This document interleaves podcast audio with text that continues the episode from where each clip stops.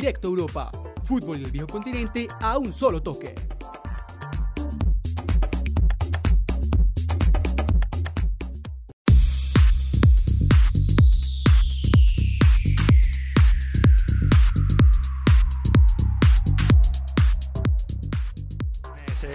cuidado. Ojo el robo del Atlético de Madrid, la contra con eh, Diego Costa dentro del área y viene el golpeo.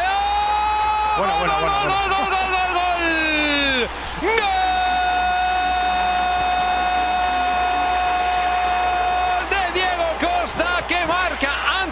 Primer minuto de juego, adelantando al conjunto colchonero.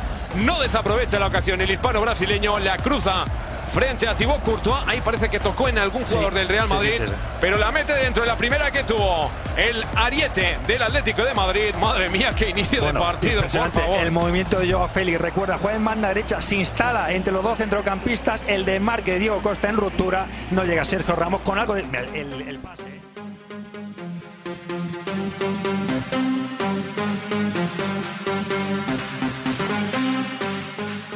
El reto para Zinedine Zidane ya está aquí. Goleado por el Atlético con Gareth Bale y James Rodríguez en la plantilla, revisamos cómo puede potenciar al Real Madrid antes de que comience la nueva temporada. La Bundesliga se viene con todo. Hoy hablamos del megaproyecto juvenil del Rasenball Sport Leipzig, la nueva era del Bayern Múnich sin Robben y Ribery y la fuerza en profundidad del Borussia Dortmund. Suenan las alarmas. El Liverpool campeón de Europa ha tenido una pretemporada para el olvido en cuanto a resultados. No fichó y sus mejores jugadores descansaron poco. Todo esto a las puertas de jugarse la Community Child ante el Manchester City. Hoy analizamos con ustedes al equipo de Jürgen Klopp. La batalla de poderes entre el Benfica y Porto por el dominio de la liga portuguesa pinta para alquilar balcón. Así se configuran las Águilas y los Dragones para la siguiente temporada.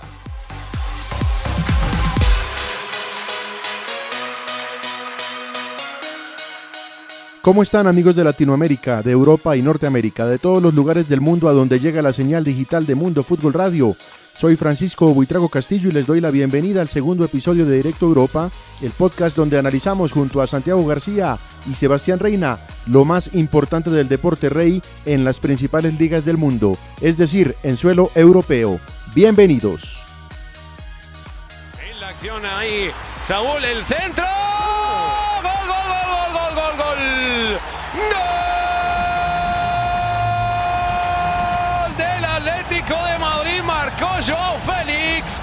Después de ese centro hacia la zona de remate donde apareció el Luso. Mete la pierna y marca el segundo para el Atlético de Madrid que está realizando un inicio de partido sensacional.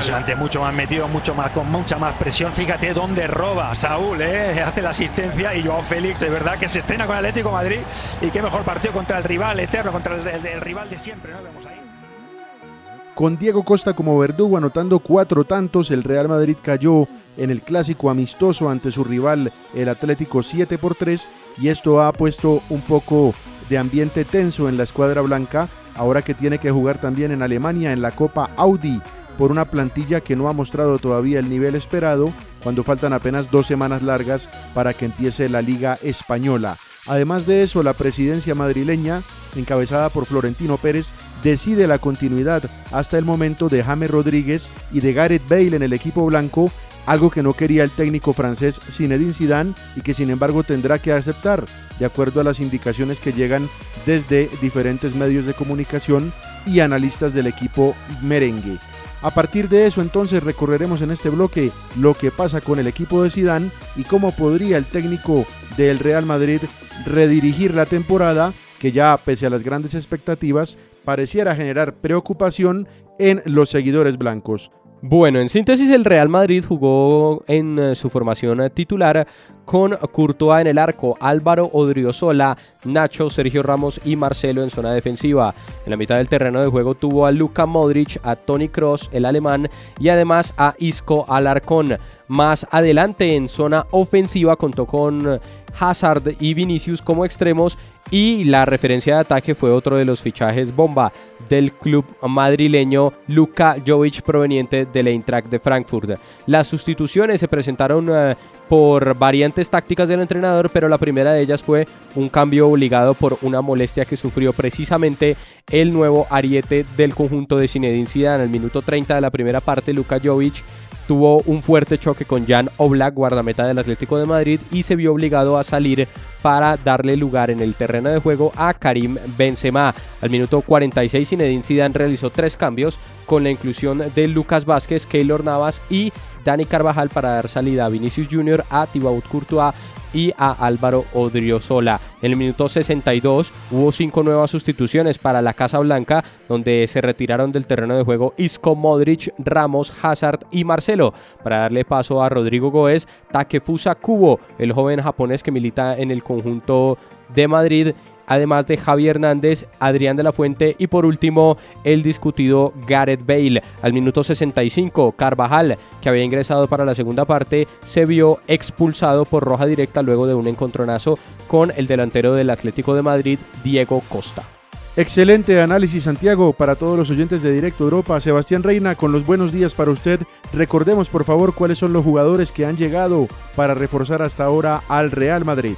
Así es, eh, Francisco, uno de los jugadores que llegó a este Real Madrid 2019-2020 eh, fue Eder Militao, que llegó proveniente del Porto de Portugal por 50 millones de euros, además de Luka Jovic, delantero serbio del Eintracht de Frankfurt por 60 millones de euros. También la estrella de este el Real Madrid para esta temporada es Eden Hazard que llegó desde el Chelsea por cerca de 100 millones de euros.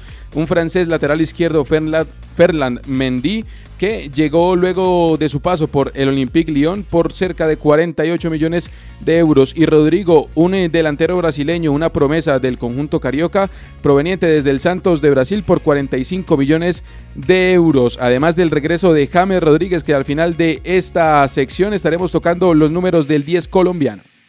De cara a la nueva temporada, Zinedine Zidane ha probado habitualmente con un 1-4-3-3, siendo su principal referente en el medio centro defensivo el brasileño Casemiro. Sin embargo, ante la ausencia del jugador carioca que estuvo con la selección campeona de América y la falta de alternativas, tendrá que revisar Zidane si mantiene esta idea o la modifica quizá por un 4-2-3-1 donde Luka Modric y también Tony Cross puedan tener mayor protagonismo en la primera zona del medio campo. De ahí en adelante, para esta nueva temporada, decíamos que con la llegada de Eden Hazard y con la presencia de jugadores como Isco, igualmente Karim Benzema y el recién contratado Luka Jovic, el Madrid cuenta con buenas alternativas. Más allá de eso, el problema principal es encontrar el equilibrio y la intensidad, la misma que el técnico Zidane recalcó no se hizo visible en la goleada ante el Atlético.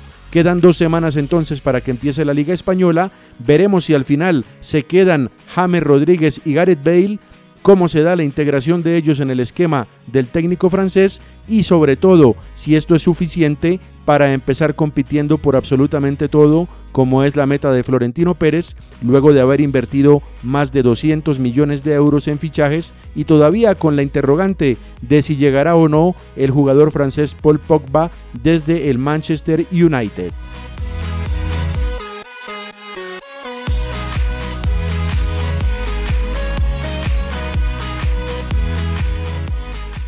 Para James Rodríguez se plantea además un reto particularmente atractivo si es que quiere poner a prueba su capacidad eh, deportiva y futbolística, teniendo en cuenta que se puede adaptar muy bien a jugar a veces como medio centro, también como media, media punta creativo o en el extremo.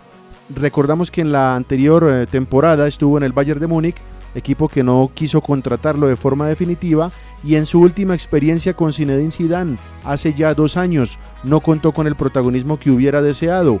Veremos si en esta ocasión tiene la humildad y el coraje para tratar de ganarse un puesto aprovechando la baja de Asensio y por supuesto eh, ser protagonista en las principales competiciones donde el Madrid quiere ser el ganador incluyendo la liga y la Champions League.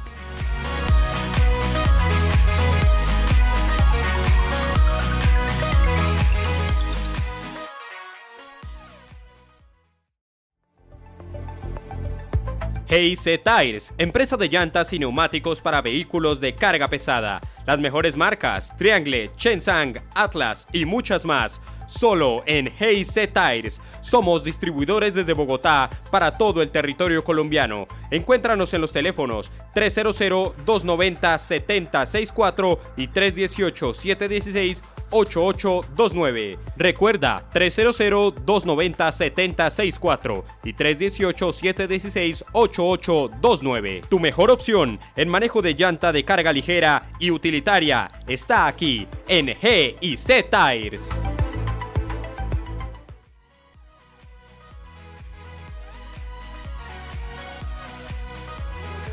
Forsberg with that pace. It's Emil Forsberg here. Arriving here is Zabitzer! What a start! Marcel Zabitzer. Leipzig won, the champions nil. A good runs inside the box, and sure enough, he wasn't going to miss that one. Another Forsberg assist. Marcel Zabitzer's finish. And Leipzig's season is not finished. In their last home game here against the champions of Germany, it's Leipzig the upstarts who strike first. Yeah, surely poor defending there by Boateng, leaving that open space behind him. El año anterior en la Bundesliga de Alemania, regresando con el podcast de Directo Europa, el RB Leipzig fue uno de los protagonistas más atractivos de la temporada en el fútbol germano, con un modelo de juego y un proyecto que apuesta 100% por los jugadores de divisiones menores y por los fichajes de aquellos talentos que tienen gran potencial alrededor del mundo.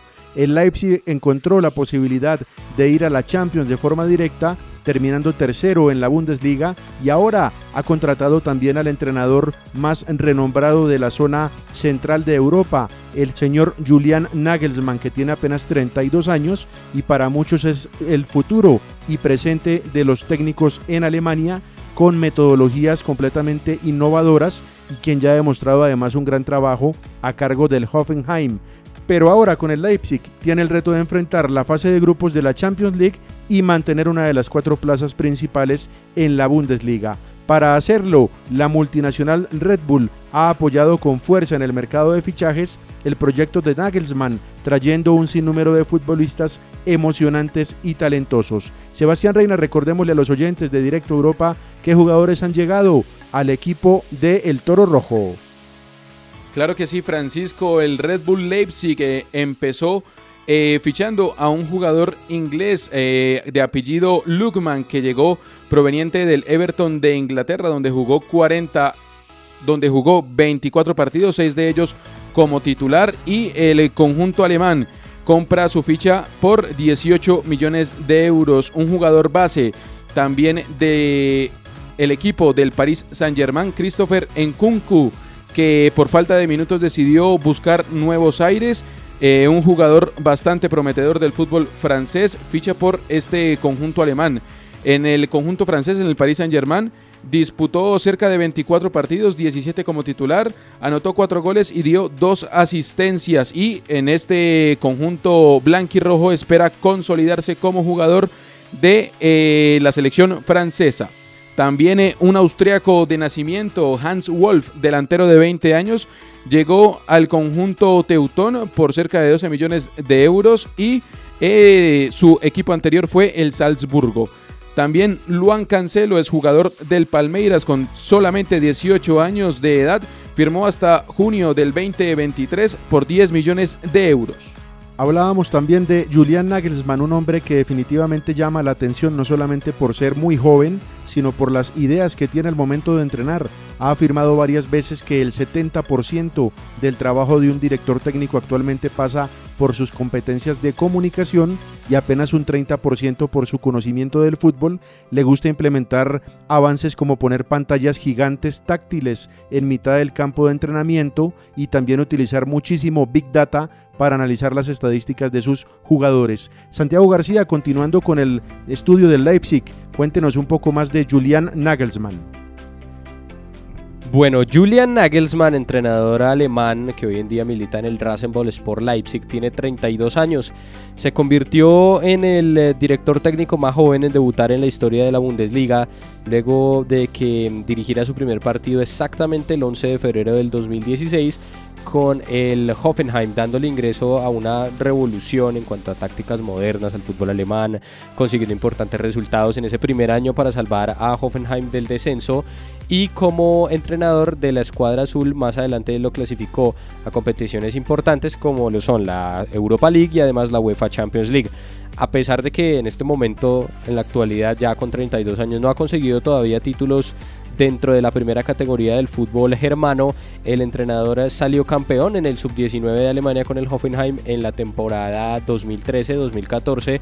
En ese momento solo tenía 25 años de edad. Además, en el año 2016 fue reconocido como el mejor entrenador del país germano por la Federación de Fútbol Alemana. Este es entonces el equipo que ha ocupado la tercera plaza en la Bundesliga y uno de los llamados a ser protagonista en Europa y también en tierras teutonas para esta nueva temporada. Hablaremos ahora del Bayern de Múnich, el actual campeón que siempre es favorito con el mayor poderío económico y habitualmente en plantilla, dirigido en su segunda temporada por Nico Kovac. Santiago García, cuéntenos por favor cuáles han sido las principales novedades del Bayern para esta temporada a nivel de bajas y altas. Las salidas del Bayern Múnich se resumen eh, primero en la salida de dos hombres fundamentales, dos leyendas del club que militaron durante muchas temporadas en el conjunto bávaro como lo son Frank Ribery y Arjen Robben. También se produjo la salida del mediocampista colombiano James Rodríguez que completó sus dos años de préstamo con la escuadra que hoy dirige Nico Kovac, pero no, fue adquirido sus, no fueron adquiridos sus derechos deportivos por parte del Bayern Múnich. Además, Mats Hummels, que había llegado hace ya tres temporadas proveniente del Borussia Dortmund, retornó al cuadro amarillo a partir de esta temporada 2019-2020, abandonando el dominio del conjunto de Baviera. Por otra parte, los fichajes que hasta ahora se han confirmado son eh, tres nada más. Lucas Hernández, proveniente del Atlético de Madrid, de 23 años, Benjamin Pavard con la misma edad, pero llega desde el Stuttgart equipo que hasta hace una temporada militó en la Bundesliga, en la primera Bundesliga, a partir de este año jugará en la segunda división del fútbol alemán. Y por último, Jan-Fit Arp, jugador proveniente del Hamburgo, que ya también completa su segunda temporada en la segunda división y tan solo tiene 19 años. Estos movimientos cortos que tiene el Bayern en, política de fichajes para esta temporada que se viene tienen preocupado a un sector de la afición que considera que no se puede competir al mismo nivel de gigantes europeos como los dos grandes clubes de España y además también como equipos de la Premier League y la Juventus de Turín que son los llamados a ser protagonistas dentro de esta siguiente edición de la UEFA Champions League. Después de este buen recorrido de Santiago García por los jugadores que han llegado y que se han marchado del Bayern, hay que recordar cuál fue el logro principal el año pasado cuando repitió título de la Bundesliga. Sebastián Reina, por favor, a nivel estadístico, ¿cómo quedaron los datos del Bayern campeón en la temporada 2018-2019. Pues Francisco y Santiago y todos los oyentes eh, de Directo Europa, el, Fútbol Club Bayern de Múnich, el líder de eh, la pasada temporada, logró 78 puntos en 34 partidos jugados, 24 partidos eh, ganados, 6 empatados y 4 perdidos con 88 goles a favor y 32 goles en contra a la espera de que pueda o no concretarse la posible llegada del héroe Sané desde el Manchester City al equipo del Bayern, hay que decir que hay un gran reto para Nico Kovac. Al final ha contado con el apoyo de la directiva del club muniqués para tratar de llegar más lejos este año en la Champions League y de ratificar además el título en Alemania. Es fundamental que pueda integrar a jugadores como Lucas Hernández y también Benjamín Pavard, que han llegado con importante potencial uno siendo protagonista en el Atlético de Madrid y el otro con la selección francesa. Además, ambos titulares en el Campeonato Mundial que ganó el equipo galo en Rusia el año anterior. Aparte de eso, se le ha tildado a Kovac de defensivo y tendrá mucho que ver cómo se desempeña el equipo campeón ante la decisión de no continuar con un hombre como James Rodríguez. Para construir, se confía en futbolistas ya consolidados como el español Thiago Alcántara y también con la recuperación del francés Corentin Tolisso.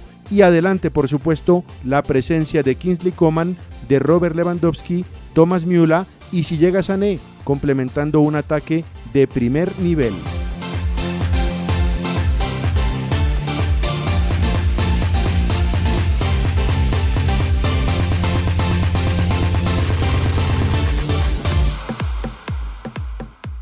El otro equipo que acapara toda la atención en la Bundesliga, queridos oyentes de Directo Europa, es sin duda alguna el Borussia Dortmund, que viene de ser subcampeón el año pasado, quedándose a las puertas de disputar el título hasta la última jornada, pero que mantiene al técnico Lucien Fabré para garantizar un sello de fútbol atractivo y emocionante y además de eso ha contratado muy bien pensando en retar nuevamente al Bayern y tener protagonismo en una Champions donde llegaba consolidado pero terminó quedando fuera a manos del Tottenham de Inglaterra. Santiago García, recordémosle por favor a nuestra audiencia y a todos los amigos de Directo Europa cómo le fue la temporada anterior al Dortmund en la Bundesliga y en la Champions League. Francisco Sebastián Oyentes, el uh, Borussia Dortmund comenzó con una temporada en sueño en la Bundesliga 2018-19, consiguiendo un gran número de victorias en el campeonato alemán y además afianzándose en su grupo en la UEFA Champions League, donde había enfrentado al Atlético, al Brujas belga y al Mónaco. La mm, escuadra de Lucian Fabré comenzó con una notable baja en su rendimiento en ambos campeonatos después de la pausa invernal, donde terminó en la punta del torneo de Alemania, campeón de invierno. En la Bundesliga, después de gozar de una importante ventaja de 9 puntos sobre su inmediato perseguidor, el Bayern Múnich terminó perdiendo esa diferencia poco a poco con malos resultados, varios empates, varias derrotas y además sufriendo la puntada final luego de sufrir una goleada 5 por 0 propinada por el mismo Bayern a falta de cuatro fechas, que significó la retoma del liderato para su rival muniqués y además otro campeonato para el equipo de Baviera, quedando el Dortmund en la segunda posición del torneo. Por otra parte, en la UEFA Champions League, después de una gran fase de grupos, como ya lo hemos mencionado, terminando como cabeza de serie para los octavos de final del torneo, terminó cayendo en esta misma ronda al ser aplastado 4-0 en el global ante Tottenham, que a la postre sería el finalista y el subcampeón, siendo derrotado 3-0 en Londres y además un gol por cero en Dortmund terminando en ese momento así con las aspiraciones europeas de la escuadra de Westfalia para esta última temporada que acaba de terminar. Regresando al tema de los números, Sebastián Reina, ¿cuáles han sido los principales fichajes del Dortmund y qué jugadores se fueron de cara a la temporada que recién empieza en territorio alemán? También recordar eh, los fichajes para esta temporada 2019-2020 de el Borussia Dortmund, empezando por un lateral izquierdo seleccionado alemán, el, el jugador Niklas Schulz, que ficha hasta junio del 2024, proveniente desde el Hoffenheim alemán, donde en este equipo, en el equipo azul y blanco de Alemania, disputó 37 partidos, de ellos 36 como titular y anotó dos goles y dio siete asistencias. El hermano de Eden Hazard, Torgan Hazard, ficha también eh, por el Borussia Dortmund proveniente del Borussia de Mönchengladbach. Firmó también hasta junio del 2024 y en el conjunto blanquinegro marcó 13 anotaciones y repartió 12 asistencias y espera consolidarse de en el medio campo con el conjunto amarillo y negro. También eh, Julian Brandt, de 23 años de edad. Y eh, ficha también por el Borussia Dortmund. Llega proveniente del Bayern de Leverkusen y por cerca de 25 millones de euros. En su posición natural como delantero marcó 10 goles y eh, generó 13 oportunidades de gol reflejadas en asistencias en 45 partidos jugados. Además del experimentado defensa alemán Mats Hummels con 30 eh, años de edad, este jugador vuelve a casa luego de su paso por el Bayern de Múnich. En su segundo paso por el conjunto de Baviera, anotó 9 goles como defensor central en 120 partidos jugados.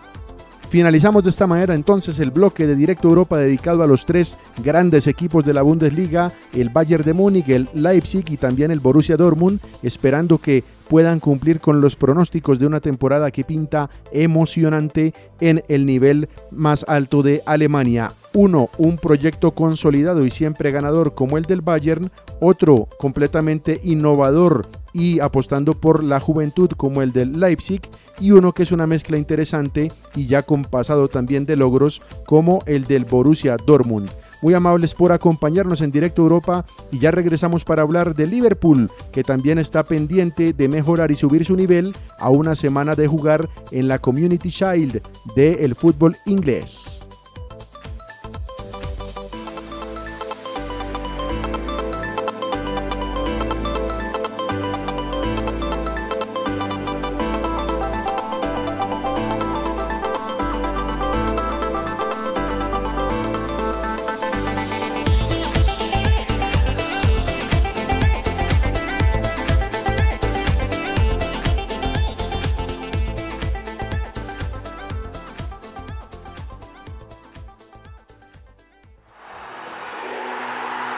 Balón rueda en las ligas más importantes del mundo y Mundo Fútbol Master se trae en vivo y en directo las mejores transmisiones del fútbol internacional. Análisis y narración de la máxima calidad. Para que lo vivas como desde el propio terreno de juego. Conéctate con Mundo Fútbol Masters en Mundo Fútbol Radio.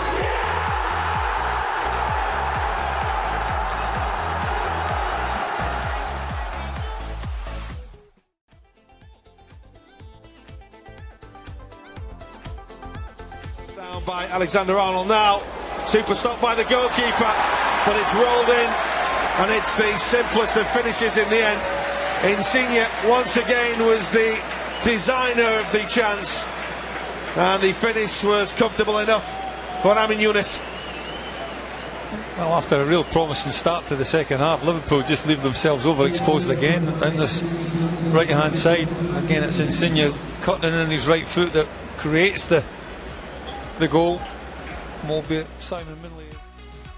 Bueno, amigos oyentes de Directo a Europa, nuestro podcast, el vigente campeón de la UEFA Champions League sufrió un duro castigo al caer goleado tres goles por cero ante el Napoli de Carlo Ancelotti en otro de tantos partidos amistosos de esta pretemporada que ha estado repleta de grandes encuentros y además que hemos tenido a lo largo de todo el mundo. La reprimenda del conjunto italiano para la escuadra de club preocupa demasiado a algunos de sus aficionados ya que es el cuarto partido al hilo en esta preparación que los Reds pierden y eh, el domingo 4 de agosto se enfrentan al primer partido ya en competición oficial ante el Manchester City por la Community Shield.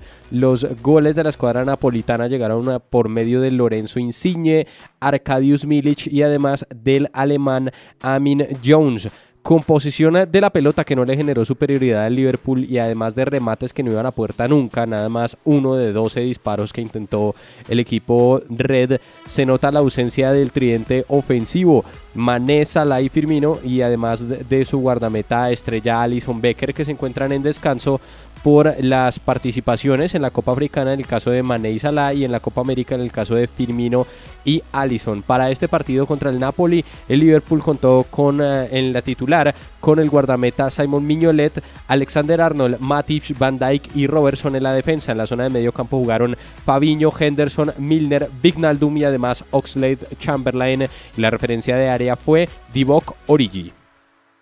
El Liverpool apostó fuertemente entonces para esta nueva temporada por la continuidad de la plantilla que es campeona de Europa, confiando además en el trabajo que viene realizando a nivel de divisiones menores un hombre muy cercano a Jürgen Klopp como el holandés Pep Linders, quien se ha destacado en la evolución de jugadores como Trent Alexander Arnold y Joe Gómez. Por esa razón, la continuidad es la principal seña de identidad de un equipo de Liverpool que viene de ser campeón de Europa y que tiene el reto de competir una vez más por el cetro más importante del fútbol de la UEFA y también plantarle cara al Manchester City en la Premier League. Sin embargo, este inicio dubitativo de pretemporada ha dejado algunas dudas que tendrán que resolverse rápidamente ya a la vuelta de la esquina con ese primer duelo que psicológicamente puede determinar muchas cosas de cara a la temporada, como el de la Community Shield ante el Manchester City. Mi querido amigo Sebastián Reina, recordemos por favor cuántos partidos puede estar jugando Liverpool este año, sumando Premier League, Champions y el Mundial de Clubes. El Liverpool jugará para esta temporada un total de 48 partidos oficiales sumados de la siguiente manera, 38 partidos de la Premier League, un partido de la Supercopa de Europa, un partido oficial de la Community Shield de la final frente al conjunto del Manchester City, los seis partidos de la fase de grupos de esta temporada de la UEFA Champions League y dos partidos del Mundial de Clubes que se va a disputar en Qatar, sin eh, contar los partidos de pretemporada. Al final entonces el reto principal para el equipo de Jürgen Klopp es mantener la buena dinámica que demostró la temporada pasada en ese 1-4-3-3 que tanto seduce al técnico teutón y que se convirtió en su marca registrada desde que empezara la carrera con el Mainz y con el Borussia Dortmund y que ahora ha llegado a la cúspide absoluta ganando la Champions con el Liverpool. El alemán Klopp tiene contrato por tres temporadas más y espera mantener a los grandes futbolistas que por ahora, teniendo en cuenta el carisma y la gran capacidad de Klopp, han firmado extensiones de contrato en el equipo de la ciudad de Liverpool. Hablamos por supuesto de Sadio Mané, de jugadores como Divock Origi, que acaba de renovar en este mercado de verano, y otros veteranos como James Milner o el capitán John Dan Henderson. Sin embargo, es en la parte de la saga donde reposan las principales capacidades de un Liverpool que con el arquero Alison Becker y con el defensa Virgil van Dijk tiene un par de líderes de primer nivel,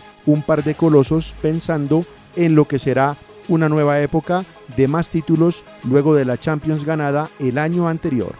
No olviden sintonizar siempre a través de las plataformas de Anchor, de iBox y también de Facebook y YouTube todas las emisiones de Directo Europa, el podcast que se dedica a recorrer y analizar el fútbol del viejo continente. Y ya nos vamos al bloque de cierre por el día de hoy, donde hablaremos de ese duelo de gigantes que se plantea en la liga portuguesa entre el Benfica y el Porto.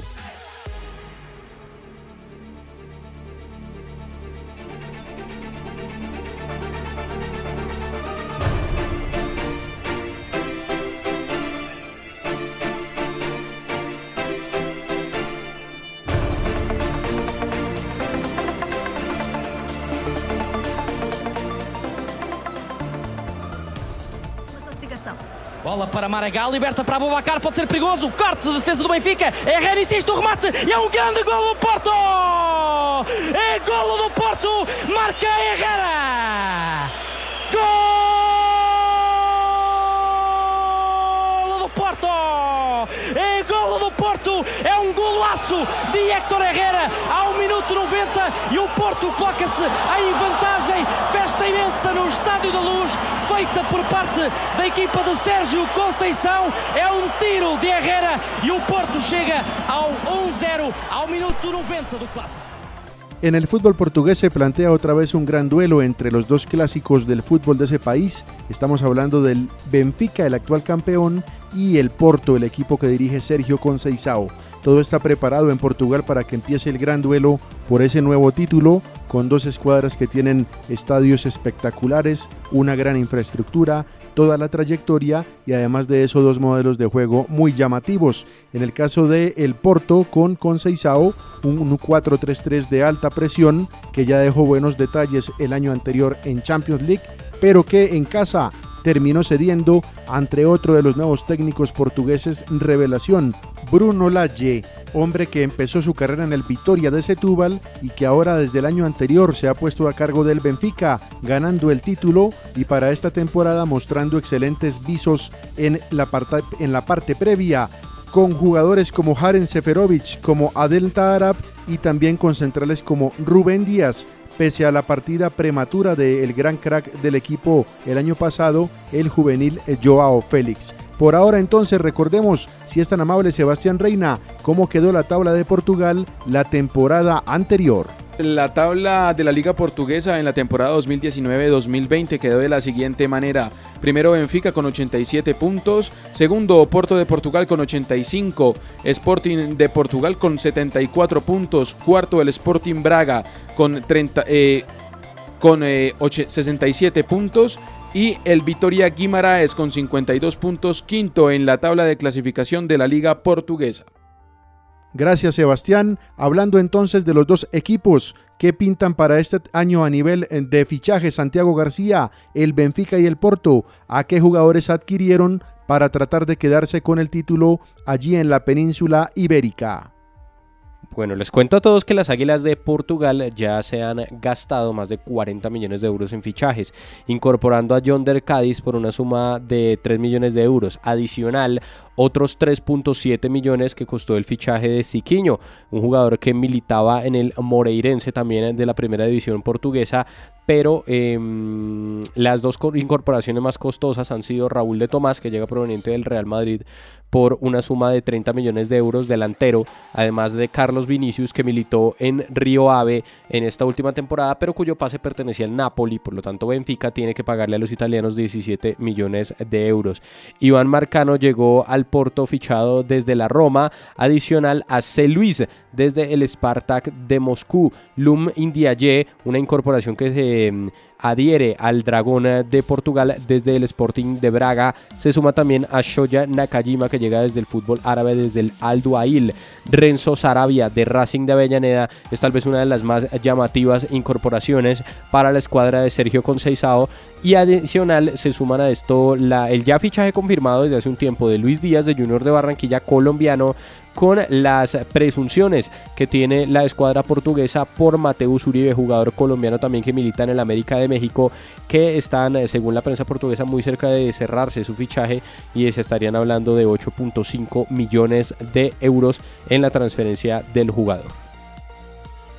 Como decíamos entonces, dos propuestas futbolísticas diferentes, una la del Benfica, el actual campeón, a cargo de Bruno Lage, que tiene que ver con el juego de posesión y de posición, bastante llegada por las bandas, un equipo que se planta habitualmente en zona de tres cuartos, dejando que su rival venga a atacarle para luego encontrar espacios a la contra, pero que en la liga portuguesa es protagonista. Le gusta mucho el control de los partidos, mientras el Porto de Sergio Conceição es un conjunto mucho más vertical, de alta presión y que ha sumado jugadores interesantes, como ya lo mencionaba Santiago, incluyendo al colombiano Luis Díaz, que puede jugar como mediocampista creativo o también en el frente de ataque como extremo o como falso 9. Estamos a la expectativa del progreso del jugador nacido en el departamento de La Guajira y todos los demás elementos que hacen parte de este conjunto del Porto que quiere luchar por clasificarse a la fase de grupos de Champions. Por ahora tendrá que disputar la tercera ronda y un Benfica que sí está directamente incluido en ese cuadro después de haber dejado excelentes presentaciones en la UEFA Europa League del año anterior. A la espera además de lo que pase con los rumores de la posible llegada desde territorio mexicano al equipo de los Dragones de Mateus Uribe y del arquero Marchesín, ambos de el América de México.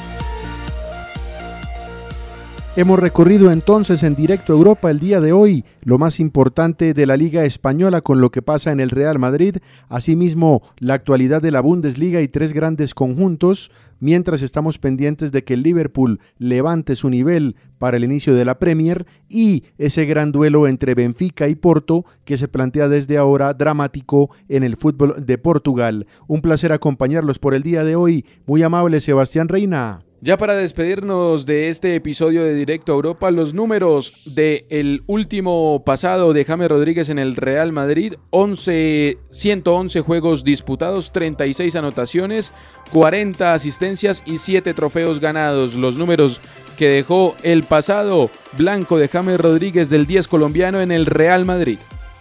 Gracias Sebastián. Santiago García, por favor recordémosle a todos los oyentes del podcast de Directo Europa donde pueden encontrar este y los demás episodios y otro material producido cada semana por Mundo Fútbol Radio. Francisco Sebastián Oyente, es un gusto acompañarlos realmente en este segundo episodio de Directo Europa, nuestro podcast dedicado a conocer y a tener claro el análisis del fútbol del viejo continente.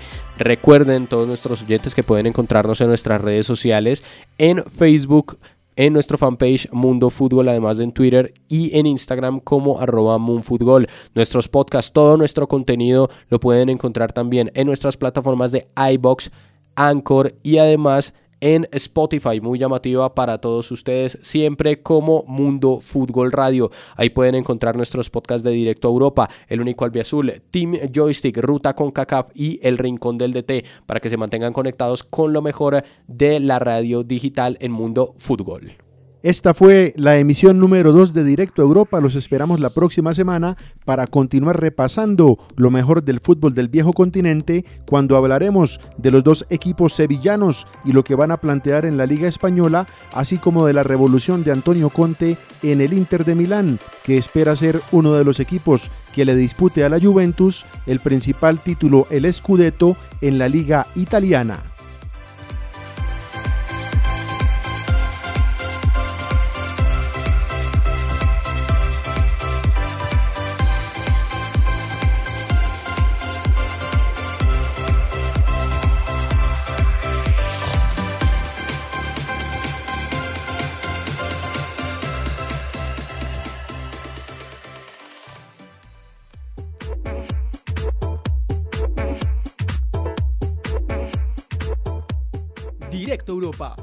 fútbol del viejo continente a un solo toque.